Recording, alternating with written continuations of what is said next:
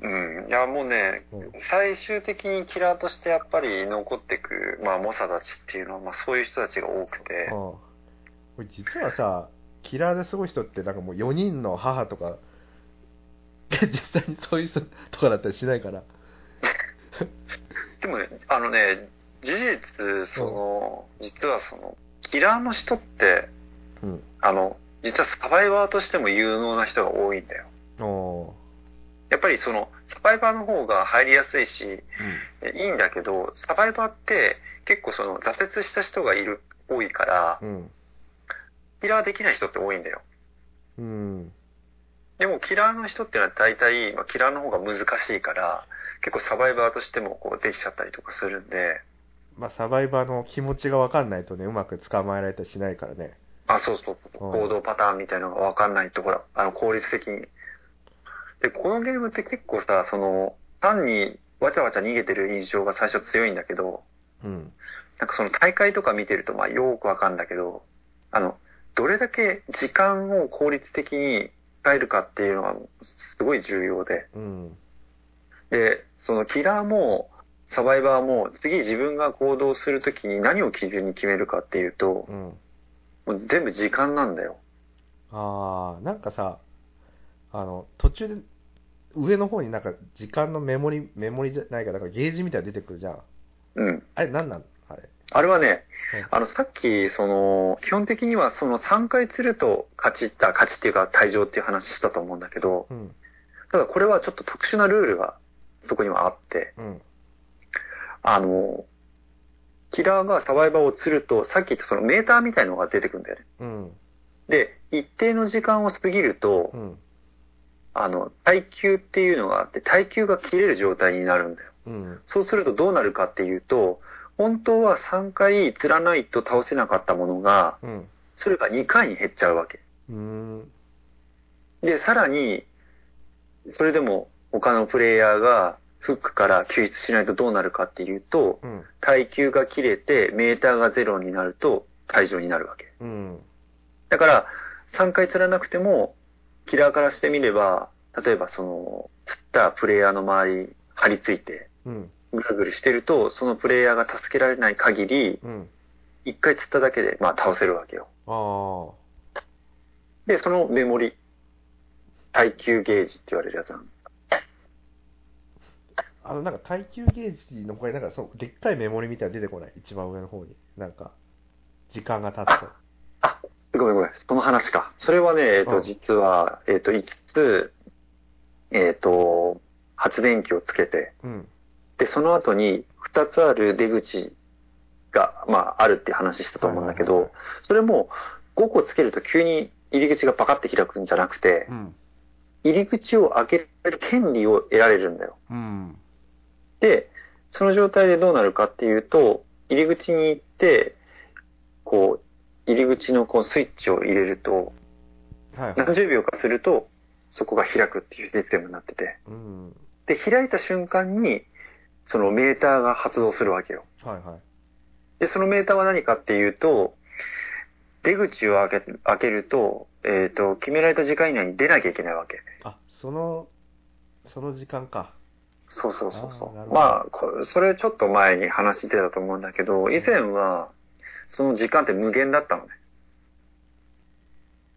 あー、出口、あー、はいはいはいはい。出口を開けたらもう、ずーっといつプレイヤーは出てもいいっていう状態だったんだけど、うんうんうんところが、あの、まあ、やっていくとわかるんだけど、うん結構ね、なんかこう、サバイバーがキラーをこうバカにするような行動を取る人が多く出ないやつがて、いると。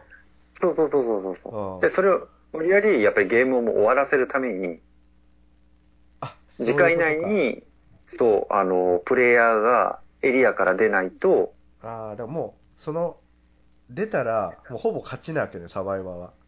そうそうそうそう、もうだって出るだけだから。そうだよね。で、出ずにずっとバカにして、なるほど、やつがいると。あ、そのためか。はいはいはい。うんうん。そのゲージがまああるわけあで、まあうん、これは実はその追い出すっていうだけじゃなくて、うん。最後の、このやっぱり、なんていうの、あの、こここも結構実はその DVD の熱い部分で、うん。最後の攻防戦になるわけよ。その時間があることによって。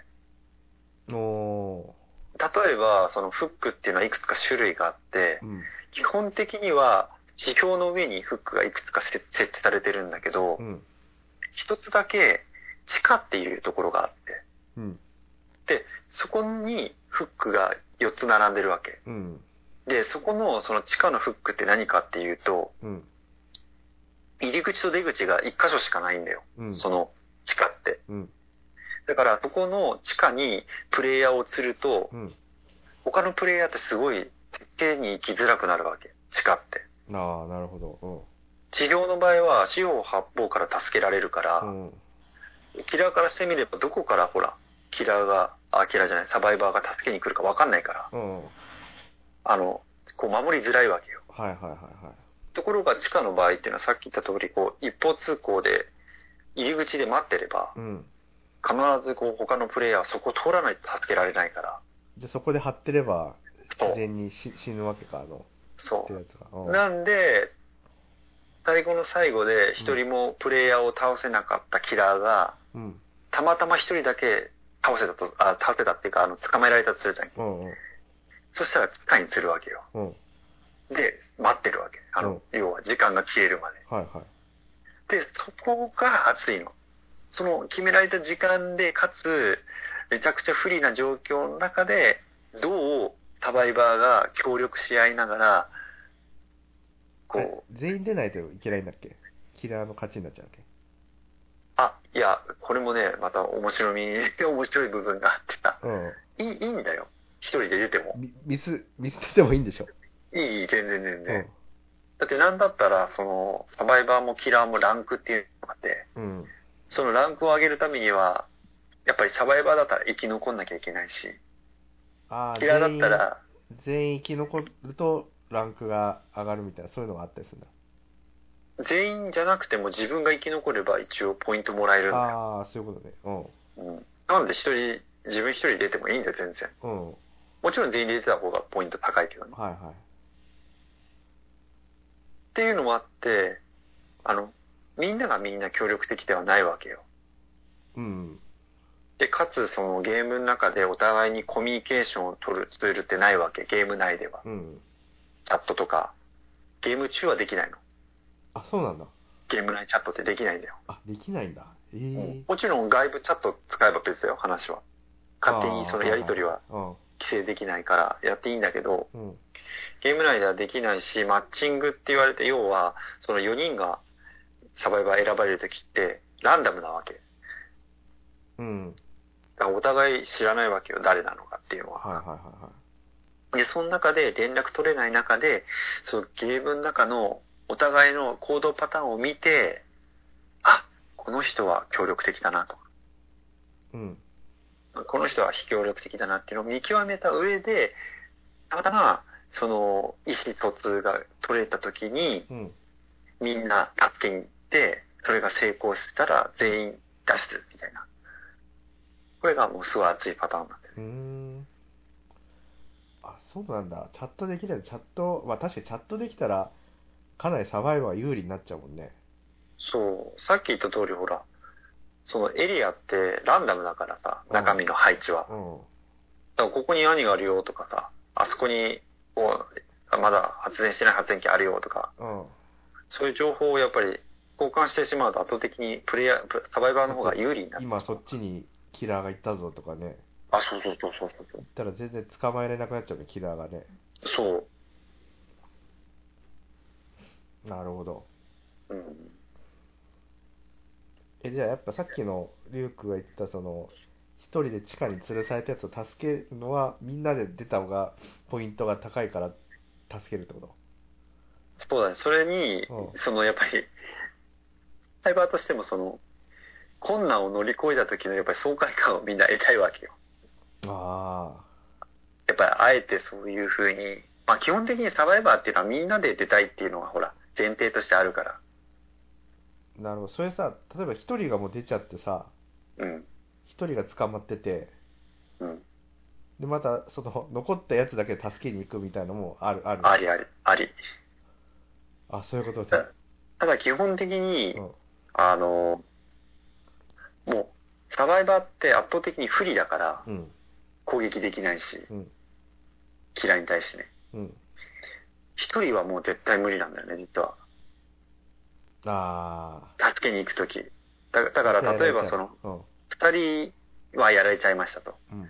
で、残り二人で、まあ、脱出したいときに一人捕まっちゃうとね、もう、本当に、実はこれは不利で、うん。ほぼ助かんないんだよ、もなるほど、そう。もう、あれか。そう、そうだよね。だから、ああいう、ジェイソンみたいなやつ一人で挑んでいくみたいな感じになっちゃうのかう。うん。な。うん。なんで、一応救済措置として、うん。あの、入り口が開いてない状態で3人、サバイバーが死ぬと、うん。あの、ハッチって呼ばれるものが開くんだよね。うん。で、それはどこにあるかはわかんないの、実は。うん。3人が死んだ瞬間にハッチが出現してう、ん。あ、ごめん、出現するのは前から出現してるんだ、ある、あるんだけど、うんあの、ゲームがスタートした時からどっかにあるんだけど、うん。3人死んだ状態でそのハッチが開くんだよ。うん。で、それを、サバイバーが先に見つけて、逃げ出すか。そのハッチで。うん。で、キラーがみ、キラーの場合はそのハッチを閉めることができんの。おで、ハッチって一回閉められるともう絶対開かないようになってんだよ。だからもう先にキラーに見つけられちゃうともう逃げられないし。あでも一発逆転でサバイバーが見つけた場合にはあ。う、ん。そこから逃げることもできるわけ。おー、それ面白いね。うん。そこもまたね、ちょっと面白いんだよね。まあ、もしくはなんかそのあれでしょ、ハッチの前にキラーが待機してさ、あ、そこで、バトルみたいな。というのはあるよ。あの、さっきごめん、その、3人死んだらって話なんだけど、死んだ場合以外でも、うん。あの、3人例えば先に脱出したりとかすると、うん。最後の1人になるとね、ハッチ開くようになってんだよ。だから、その、もう、キラーにさ、追い回されてさ、うん。残りの3人が先に脱出しちゃって、もう絶望的な状況になったとしても、うん。その状態で、ハッチ見つければ、最後の1人は脱出することが可能なんだよね出口行かなくても。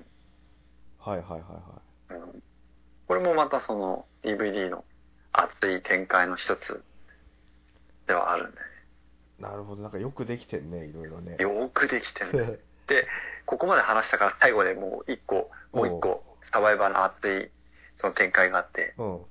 あの、肉壁って言われているのが実はあってさ、肉壁を。肉壁。で、さっき話した通り、その、サバイバーって、うん。あの、2回まで、えーダメージ食らうことができるわけよ、ダウンするまで。うん。1回食らうと負傷状態。うん。で、負傷状態でダメージ食らうとダウン。うん。なんで、あの、その、負傷してない状態の時ってう、ん。キラーから攻撃受けても、まあ余裕なわけよ。うん。だって、まだもう一回食らっても OK だかうん。ら。で、この特性を利用してう、ん。例えばさ、その、フックに釣られてる他のサバイバー助けに行ったりとかするじゃん。うん。そうそう。当たり前のようにさ、キラーってやっぱりそれ待ち構えてるわけ。はいはいはい。そうするとさ、後ろから襲われちゃうわけよ。助けてる間に。そうだよね。うん。だけど、一回だけは猶予あるわけ。切られても。ああ、確かに。うん。で、それを、要は助けてるプレイヤー以外の他のプレイヤーが、キラーの間に入り込むわけよ。自分の体をこう、縦にして。うん。それを肉壁っていう行為が。ああ、なるほど。石崎くんの顔面ブロックみたいな感じだね。そうそうそう。キャプテン翼。ねで、その肉壁をして、あ切られると、今度切られたプレイヤーはもう一回切られてほらダウンしちゃうから。あ、うん。そうすると結局ほら、フックからさ、その、他のプレイヤー助けてる意味なくなっちゃうダウンしちゃうとだって釣られちゃうからさう。ん。だからそのプレイヤーはもう逃げるわけ、とにかく。うん。で、他に、まだ、切られてないプレイヤーがうん、さらに壁に入るわけよ。うん。で、これをね、あのーヒクソン・グレイシーって昔さ、格闘家いたと思うけどさ、いたね。うなんか、グレイシー一族がさ、こう一列になってる様子ってなんか見たことなあ、いグレイシートレイン？入場の時のやつでしょ？そうそう。まさにああいう状態でう、ん。うん。切られたら前に行くみたいな。で、切られてないやつが一番しんがりを取って、うんで、こう、なんていうの、キラーとの間にこう入り込むわけよ。うん。で、キラーはさ、極力怪我してるやつを切りたいわけ。ああ、うんうんだってそうじゃないとさ、あの、切ると、その間にね、切ってるそのモーションみたいので、こう、止まっちゃうんだよね。さ、あの、キラーって。はいはいはいはい。切ると、その、すぐに動けない状態になってて、うん。そうじゃないとほら、切られたらすぐまた切られちゃうと、すぐ終わっちゃうじゃん。うん。なんで、キラーは基本的にサバイバーを切るとなんかこう、切ったよっていうモーションみたいのが起きて、うん。ちょっと止まるんだよね。うん。なんで、ピンピンしてるそのサバイバーって切りたくないわけよ。うん。なるほど。もうみんなどんどんさ、その、引く、だっけ、あの、トレインがどんどんどん出口にさ、みんな逃げていくわけだから。だけど切りたくないけど、でも切らないとほら、どんどんどんどん逃げられちゃうんでう。ん。で、その駆け引きがまたさ、最後熱いんだよね。ああ。もう極力肉壁に入って他のプレイ、弱いプレイヤーを守るんだけうど、ん。守りすぎると今度また捕まっちゃったりとかするんだよ、その人が。肉壁に入った人が。失敗してね。うん。で、そうするとまた一からやり直しで、うん。またその人を助けに、他のサバイバーがうん。肉壁に入りに行ったりとかしなきゃいけないんだけど、それ、キラーがどんどん切りまくってたら、キラーが勝っちゃうんじゃないの？それって。あ、そうそう、ごめん。その説明も実はしてなかったんだけど、うん。あの、特殊能力、サバイバーのうん4つの能力の中の1つの能力で、うん。あの、回復っていう能力を入れることができて、うん。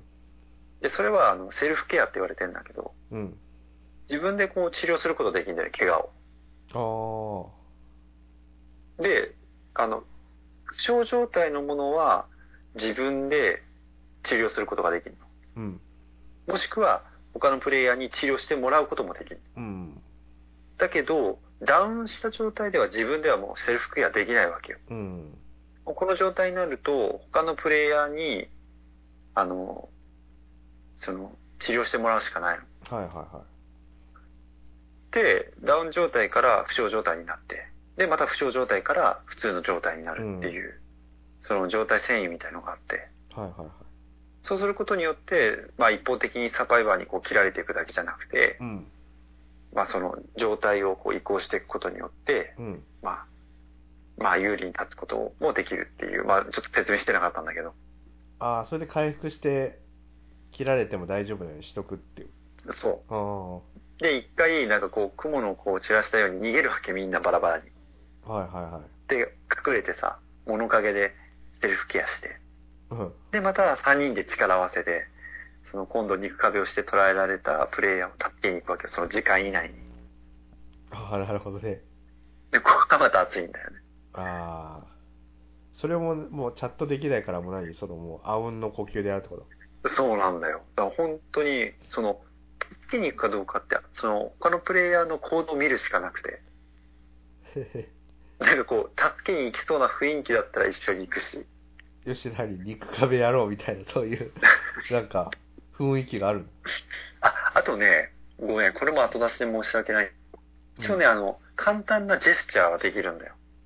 おお定型のね。ー。うん。例えばなんか指差しとか、ああ。はあとこう、手招きとか、いはい。あいくつかテン、文字のチャットじゃなくて？あ、そうそうそう、プレイヤーの、そのテン、テンプレモーションみたいな感じでさ、はいはい。そういうのはあることはある。それ使ってまあ、最小限のコミュニケーションは取れるから。ああ、なるほど。なんか俺についてこいみたいな感じでこう手招きしたりとかあそういうこ、とね。ええあ、あとはこうう。なんで、釣られたプレイヤーの方指さしたりとか。行くぞみたいな。うん。うん。うん。そういうのはできるから。でもまあ、それだ、それだけだと、なんか本当にやりたいことって伝わってるかどうかっていうのはわかんないし。あまあ、そんな中で、うまくこう、意気投合して、あ。うん。一つの目的を達成できた時の、まあ、達成感みたいああ、なるほどね。な。うん。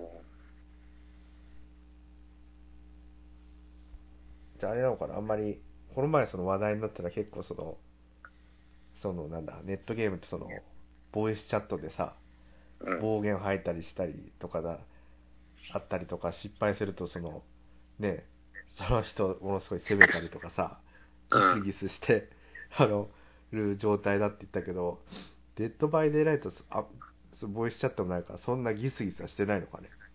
まあ、その、わざと、うん。なんていうの、相手を叩きづらいような環境を、まあ、積極的に作ってるみたいで、うん。一番ね、実はその、試合の最後の最後うん。に、えっと、なんかこう、チャットできるんだよ。ああ、はあ、お疲れさんでした、みたいな、あの、グッドジョブみたいなさ、いはいはい。できるんだけど、まあそれも、あの、もう本当に、見る見ないっていうのも選べるし、うん。プレイヤーが。だから、いくら悪口書き込まれたとしても別に見なければほら、目に入ってこないから。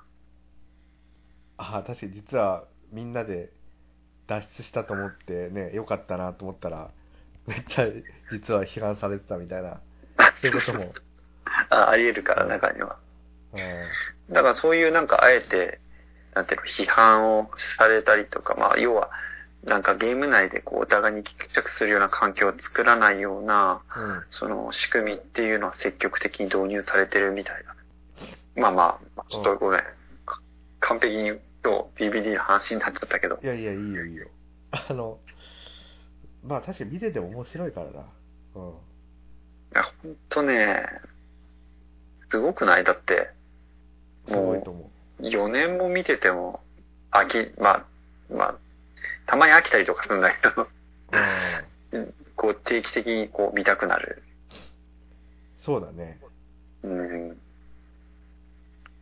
あのなんかね、、こう、みんなでこう、ワイワイできるっていうのも楽しいんだよね。ああ、それ友達同士でできたりとかしないのかね。あいや、全然できるよ。なんかその、ここら辺はあまりちょっとプレイヤーとしてやったことないから詳しくないんだけど、うん。意図的にその指定された、やっぱサーバーに行って、あの、こうマッチングできるみたいなんで、あだから友達同士で、えっ、と、みんなでサバイバーやったりとか、できると思うよ、多分。あ、5人でさ、5人の友達でさ、うん。普通に。あ、全然できると思う。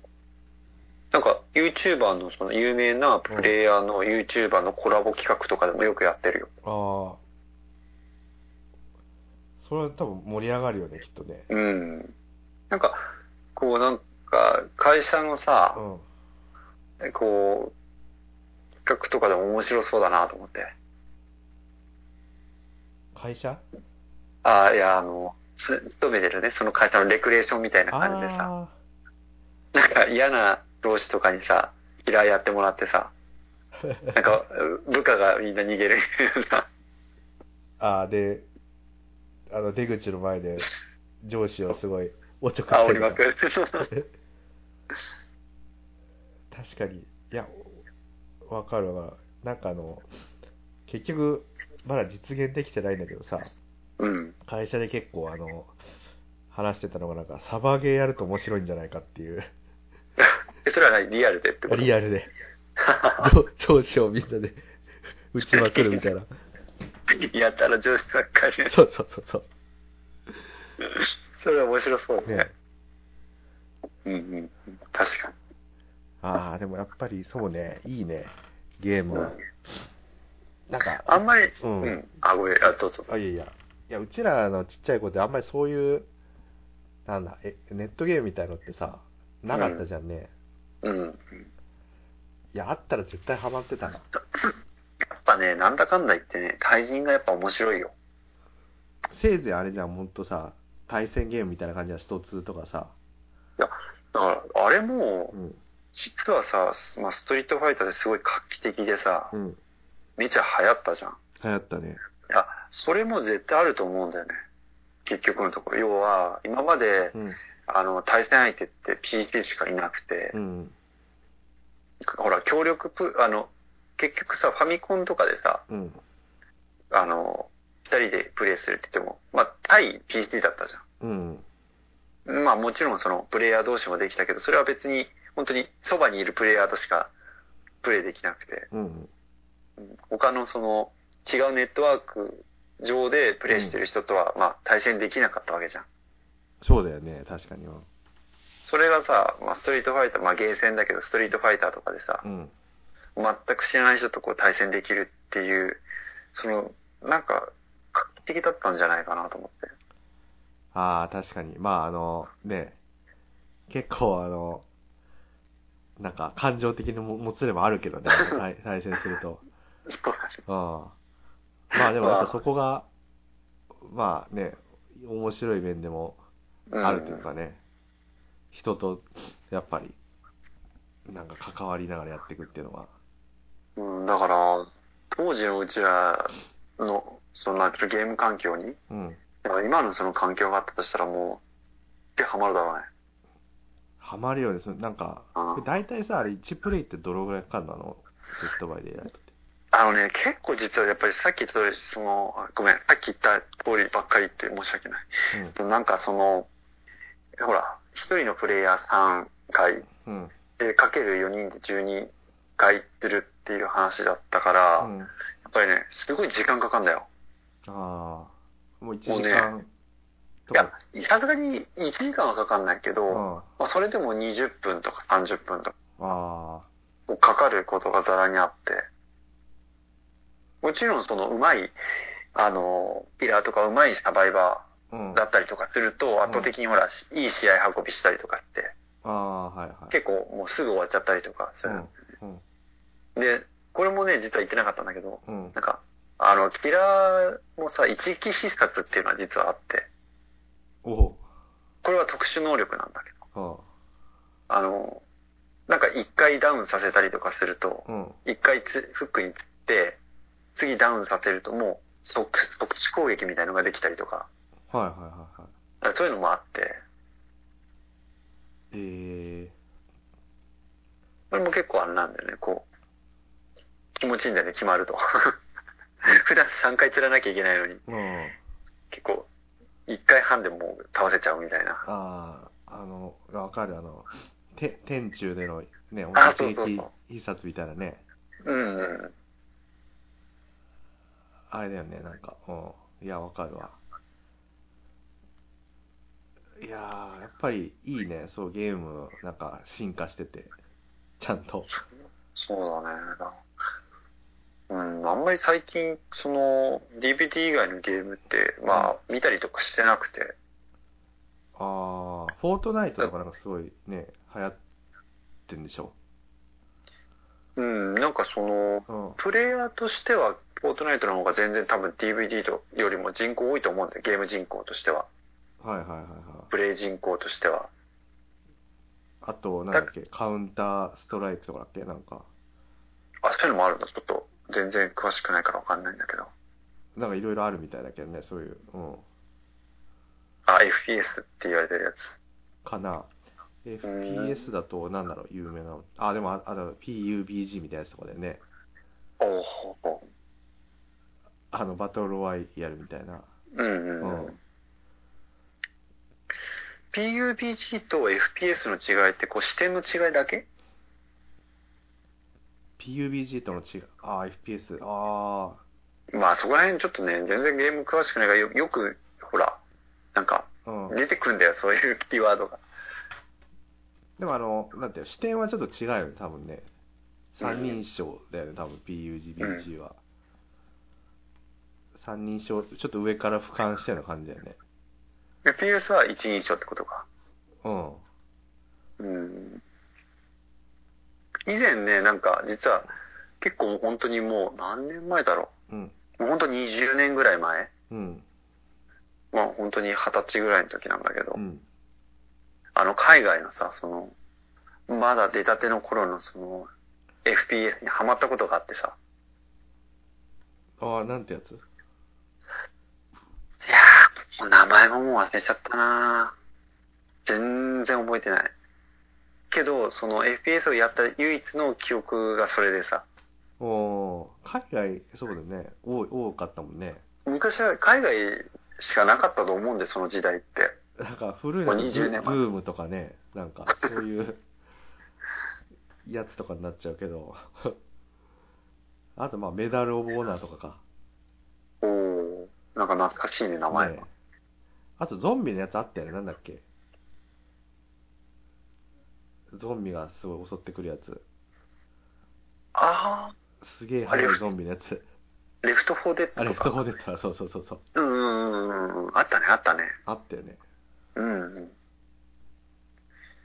だからなんか、その、昔はそういうのをちょ,、うんちょろっとだけどやってたことがあったんだけど、うん。でもゲームとしてはやっぱり見るとしたら、まあ話ちょっと元に戻してしまってあれなんだけど、うん。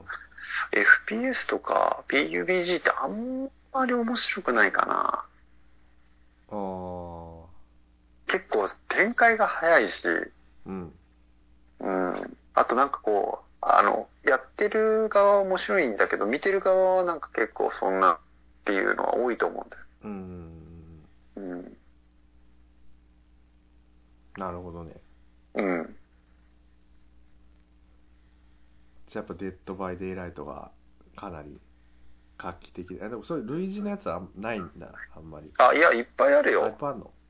うん、例えばそのなんかあの、13日の金曜日。はいはいはいはい。でも今はちょっと発売されてんのか、なんか一時期こう、なんか問題が起きて、あの、うん。発売されてなかったらしいんだけど、似たようなやついっぱいあるよ。その、あの、ジェイソンのやつなんかは、うん。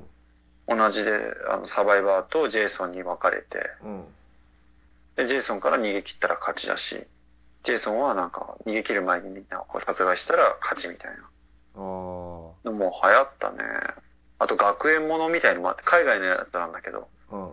なんか学園ものみたいのあったよ。学園もの？うん、それはなんかその、学校の中で、うん。なんか、その怪物みたいのが現れて、うん。で、その怪物が、その学生たちにどんどん襲いかかるみたいな。で、学生たちをプレイ、まあ、サバイバーとしてプレイしたりとか、うん。あと捕食するその、あまあ、キラーみたいな感じの。あ、寄生獣みたいな感じ？そうそうそうそうそう。あまあ、そういう似たようなのもあったよ。ああとね、なんか結構この前受けたのが、あ。うん。なんかあの、タイ、タイのホラーゲーム会社みたいな、ゲゲーム会社が、そのホラーゲームサバイバル、え？サバイバルホラーゲームみたいなのを作った会社がいてさ、うん。タイ版のなんかその、DVD みたいのは、ちょっと受けたね。タイは何が、何が追いかけていくの？まあ、それもね、うん一応その、キラーみたいなんだけど、でもなんかね、なんつったらいいんだろうな、その、タイのお化けみたいな。あ、こうばけ。タイのお化けみたいな。なんつったらいいんだろう、キョンシーみたいななんか、あ、いるんだ、そういうのが。そうそう、いなんかタイでいるらしくてさ、日本でいうお化けみたいな。それはなんかね、その独特のそのタイの文化がそのゲームに反映されてちょっと面白かったね。うん。なんか、若干話変わるけどさ、今なんかタイのさ、うん。ドラマがすごい流行ってるみたいだね。え、ほんと？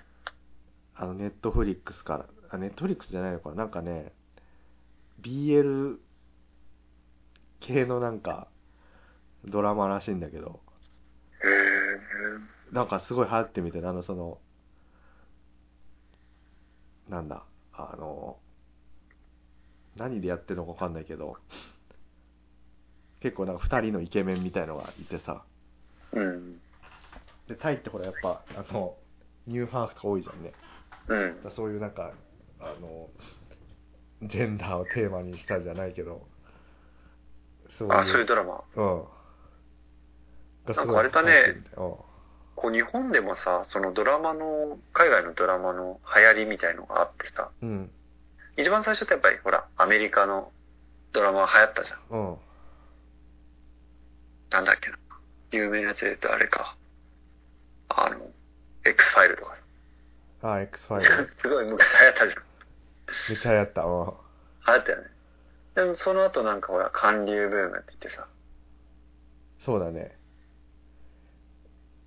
まあ多分、今すごい、また韓流、韓流ブームがすごい来てて。あ、ごめん。あ、韓流、韓流ブーム。うん韓流ブームがね、またすごい来てて。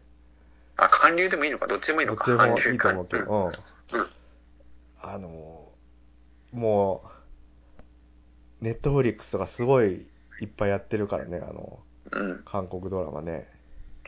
あの、韓国ドラマとかって見たことある？あ、あるそういう。有名な、なんかチャングムとかさ。あ、あれは違うか。チャングムはドラマじゃないんだっけ？あ、チャングはそうだよ。よ。チャングムそうだっけ？うん。あれでしょ？あの、多分日本で言うと、あの、そういう NHK の連続ドラマみたいな感じのうんうんうん。う位置づけというか。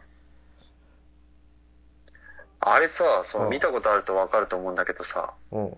なんか見る前とかは、なんかはい、はい、お決まりの、なんかドラマでしょ？みたいな感じでさ、うん。ちょっとちょろっと見るんだけどさ、ハマるよね。一回見ると。なんかね、もう、あの、まだちゃんとは見てないんだけど、うん。もともと韓国映画が好きでさ、うん。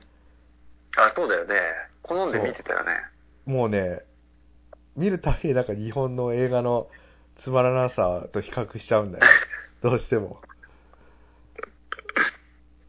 だからね、あの、日本ですごい面白い映画出るとするじゃない？何のジャンルでもいいけどさ、うん。一個。うんそうするとそのなんか10倍ぐらいさ、同じレベルのやつが韓国のやつにあるんだよね、普通に。うん。同じクオリティのものが。や何なんだろうね、その違いって。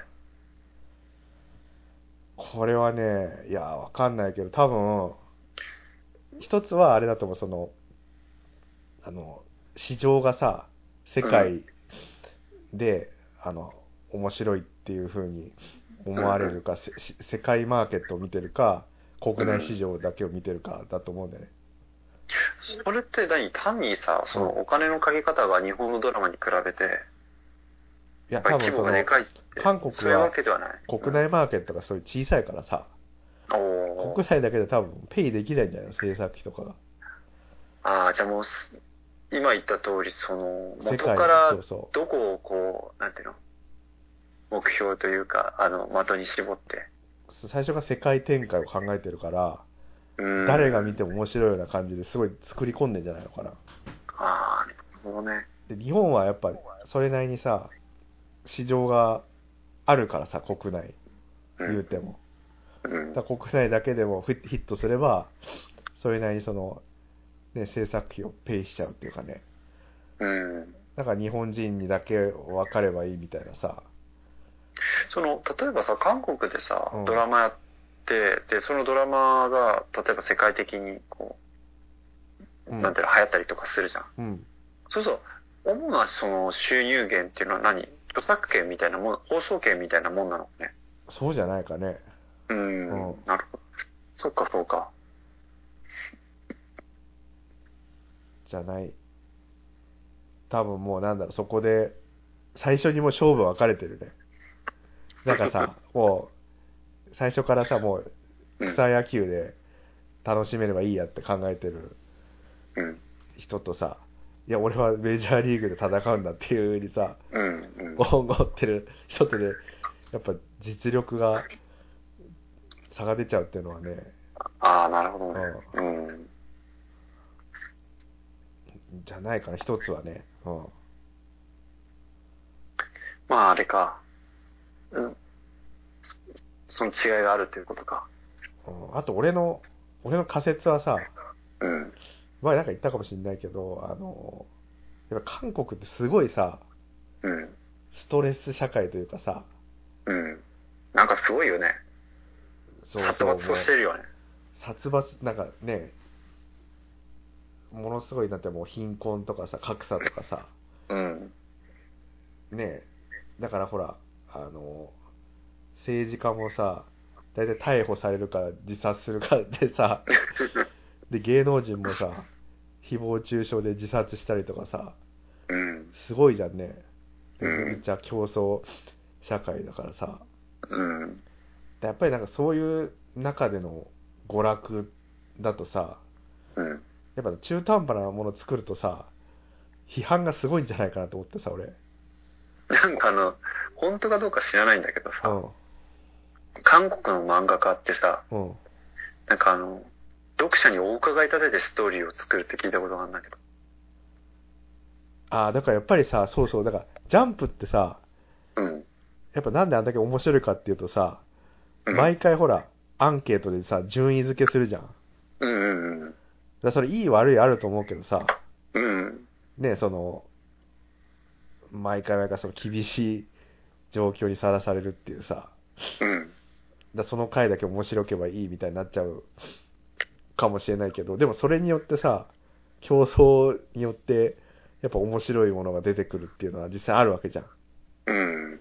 だ同じことは韓国で起きてんじゃないかね。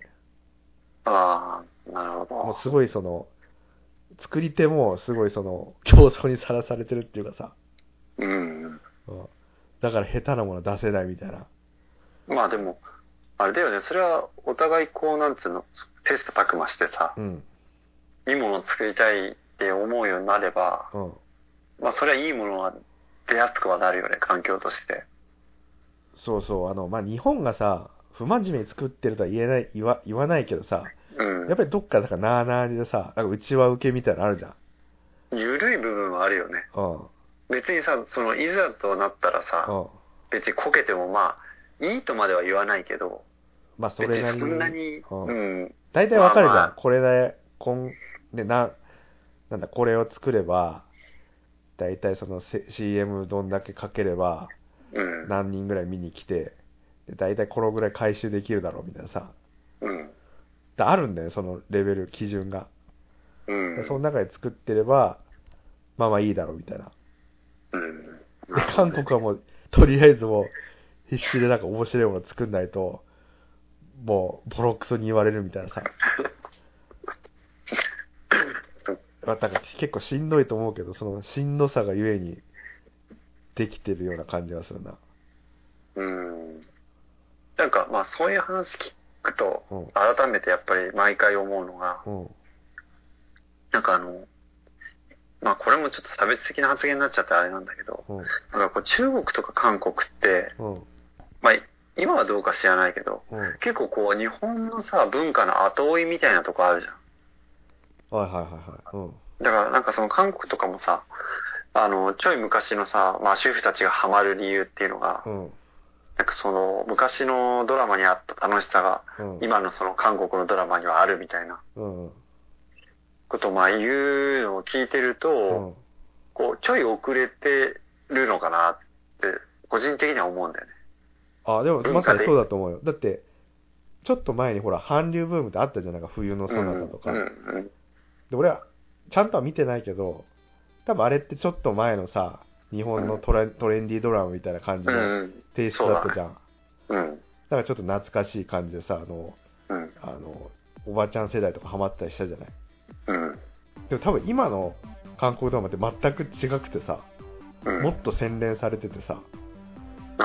多分だから、もう、多分ま、1回目の韓流ブームは、ちょっと昔のい日本のいいところを、あの、なんかうまく再現してたけど、多分こ今の韓国ドラマはもうすでに日本を超え超えた次の新しいものになってる気がするんだけどね。ああ、そう。いや、だから、そうなんだよ。だから、その、例えばほら、ダンスとかさ、うん。あと歌とかミュージシャンとかもそうだけどさ、なんか逆輸入みたいな感じになってんじゃん、今。いや、本当さ、それ見るとさ、多分日本もさ、あのなんか BTS とかいるじゃん。すごいなんか海外でヒットしたりしてるでしょ。うん、うん、でもある意味あれって多分スマップみたいな感じだと思うんだよね。ああ、そうなんだね。あ、今日申し訳ないんだけど、わかった。じゃあ、これ、これ言いこ。の辺で、じゃあ途中で、本当申し訳ない。はいはい。じゃじゃあまた。あ、はいはい。